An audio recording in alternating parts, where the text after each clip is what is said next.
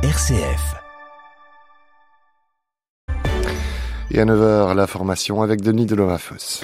Bonjour, bonjour à tous. 30 000 enfants ont été vendus par l'Église catholique à l'insu de leur mère, ressortit du podcast Kinderen van de Kerk de Utlast News, dans lequel des mères et des enfants adoptés témoignent pour la première fois de ces faits.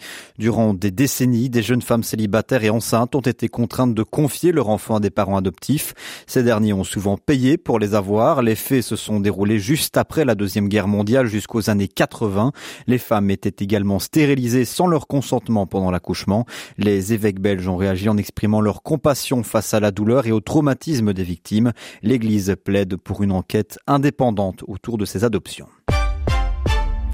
Une augmentation de 20% en trois ans pour le loyer moyen des côtes en Belgique. Ce prix s'élève en 2023 à 565 euros, dont 95 euros de charge en moyenne, contre 469 euros en 2020. Un loyer mensuel moyen pour un côte en Belgique a donc augmenté de presque 100 euros en trois ans, selon les résultats de l'étude Code Compass menée par l'organisation de logement étudiant Digit Student Life.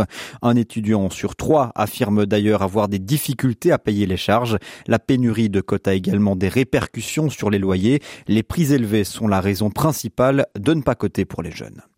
Bruxelles accueille un sommet européen crucial ces jeudi et vendredi. Les 27 doivent s'accorder sur une rallonge du budget de l'Union européenne, notamment pour soutenir l'Ukraine financièrement. Ils doivent également donner leur feu vert au lancement des négociations d'adhésion de l'Ukraine. Cependant, un homme pourrait tout bloquer. C'est le premier ministre hongrois, Viktor Orban. Il est contre cette adhésion. L'Ukraine est connue pour être l'un des pays les plus corrompus au monde, a-t-il déclaré. Il prône plutôt un partenariat stratégique avec Kiev. Et puis l'Union européenne s'est par contre accordée pour réformer son marché de l'électricité. Cet accord permettra de stabiliser les marchés à long terme et d'accélérer le déploiement d'énergies renouvelables et non fossiles, a indiqué la ministre espagnole de l'énergie Teresa Ribera.